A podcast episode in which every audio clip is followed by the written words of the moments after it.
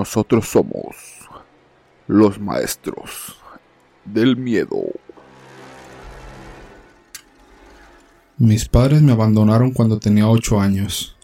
Mi abuela, la única pariente que tengo, siempre me contaba historias de fantasmas cuando era niño.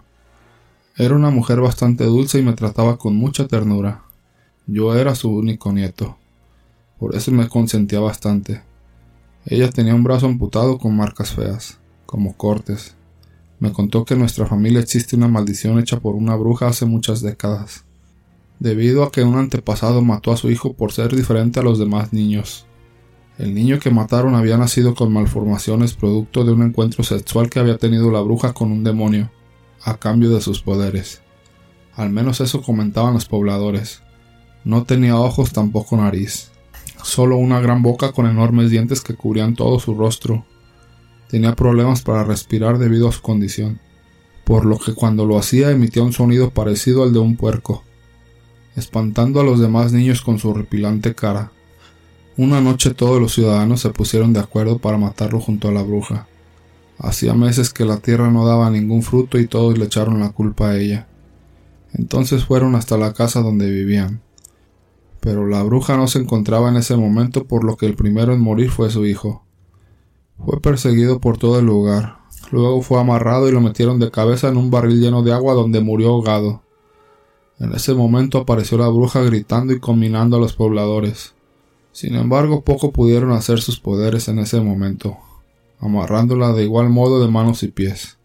Pero antes de ser metida al barril donde se encontraba su hijo sin vida, ella con sus últimas palabras les lanzó una maldición a todos los presentes, el cual decía En la octava primavera de tu primogénito un diente pondrás, o él vendrá.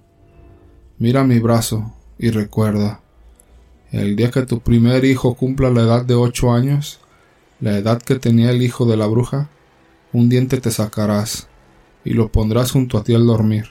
Si no, su hijo vendrá me decía mi abuela cada vez que terminaba de contar mi historia de fantasmas. Recordé esa historia porque hoy mi hijo cumplió ocho años, la misma edad en la que murió el hijo de la bruja. Pero yo nunca creí en esos relatos.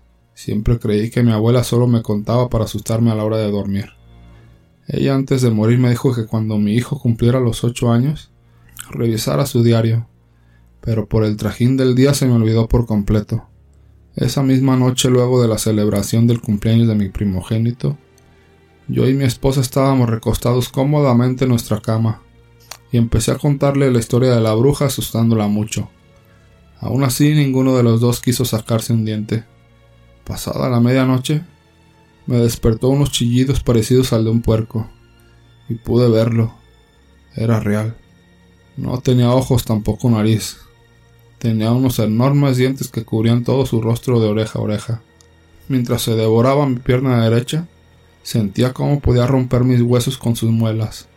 Intenté moverme, pero mi cuerpo no respondía. Quise gritar, pero tampoco podía hacerlo.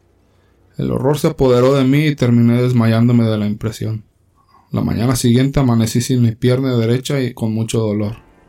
Me levanté como pude y vi el espantoso cuerpo de mi mujer sin cabeza al pie de la cama, con su pijama toda rasgada, mientras la sangre aún goteaba de su cuello. Grité como un loco desquiciado al ver semejante sangrienta escena.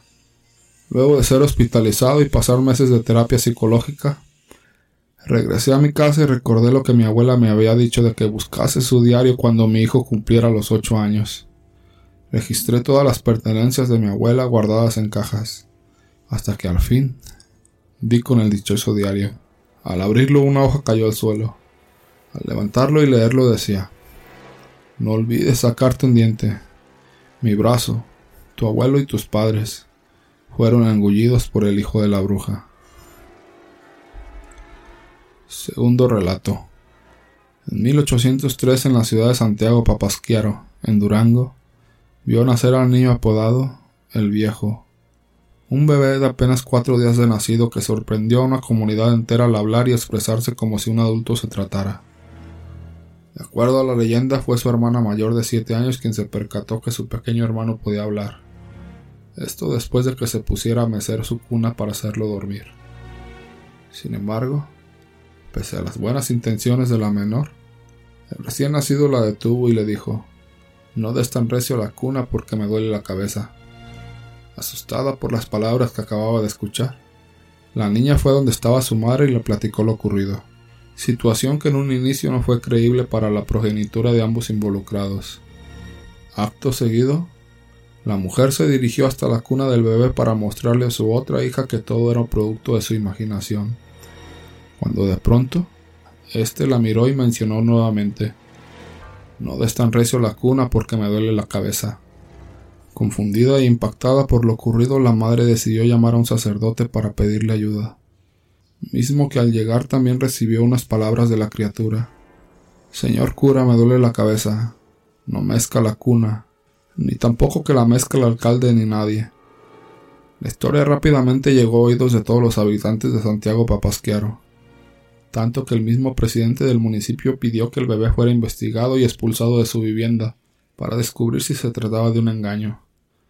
Al confirmar que los rumores eran ciertos, el pequeño fue señalado como un ser maligno que debía morir de inmediato, por lo que al escuchar que planeaban degollarlo, el niño viejo hizo una última confesión que causó mayor miedo entre los presentes.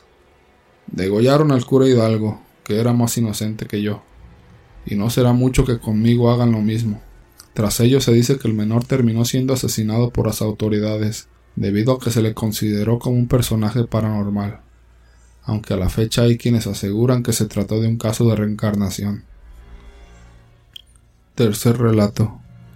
Todo comenzó porque mi hijo de tres años lloraba por las noches a la mitad de la noche. Cuando iba a verlo a su cuarto estaba histérico. Por sus mejillas corrían lágrimas y lloraba diciendo que el coco lo había asustado. Lo dejaba dormir con mi esposa por la noche y pensaba que solo había sido un mal sueño. La siguiente noche él ni siquiera quería estar en su cuarto pero lo convencí diciéndole que el coco era un invento de su imaginación. Me despertaron una vez más sus gritos. Corrí a su cuarto para encontrarlo lleno de lágrimas otra vez. Para la tercera noche coloqué una cámara en su cuarto para mostrarle que no había nada. Esa noche no hubo gritos ni llanto. Fue agradable despertar en la mañana luego de mi primera buena noche en tres días. Sin embargo, mi hijo no se veía fatigado. Ni siquiera se quejó en la mañana cuando lo despertamos para ir al preescolar. Cuando mi esposa lo llevó decidí revisar la cinta de la cámara para averiguar cómo había dormido. Nunca olvidaré lo que vi. Alrededor de las dos de la madrugada mi hijo dormía, pero la puerta de su armario lentamente se abrió. De las sombras emergió una mujer pálida y desnuda, delgada, con cabello largo y negro, además de unos sólidos ojos negros. Su cuerpo era huesudo y frágil, como si hubiera sobrevivido a un holocausto. Cuando se volteó pude ver su espina que sobresalía de su espalda como si fuera un dinosaurio. Acercó sus manos normalmente grandes a la cama de mi hijo y cubrió su boca. Él intentaba gritar pero no podía. La palma de una de sus manos fácilmente tapaba su cabeza y ahogaba sus gritos. Ella lo tomó con una facilidad que alguien con su frágil cuerpo no debería tener y caminó de regreso al armario con mi hijo en sus brazos.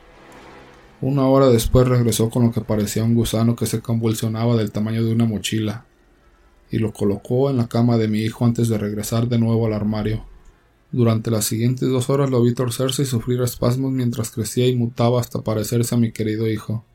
Una vez que la transformación estuvo completa, salió de la cama, se puso una pijama, se volvió a meter y nos esperó. No sé qué es esa cosa que partió con mi esposa esta mañana, pero sé que no es mi hijo.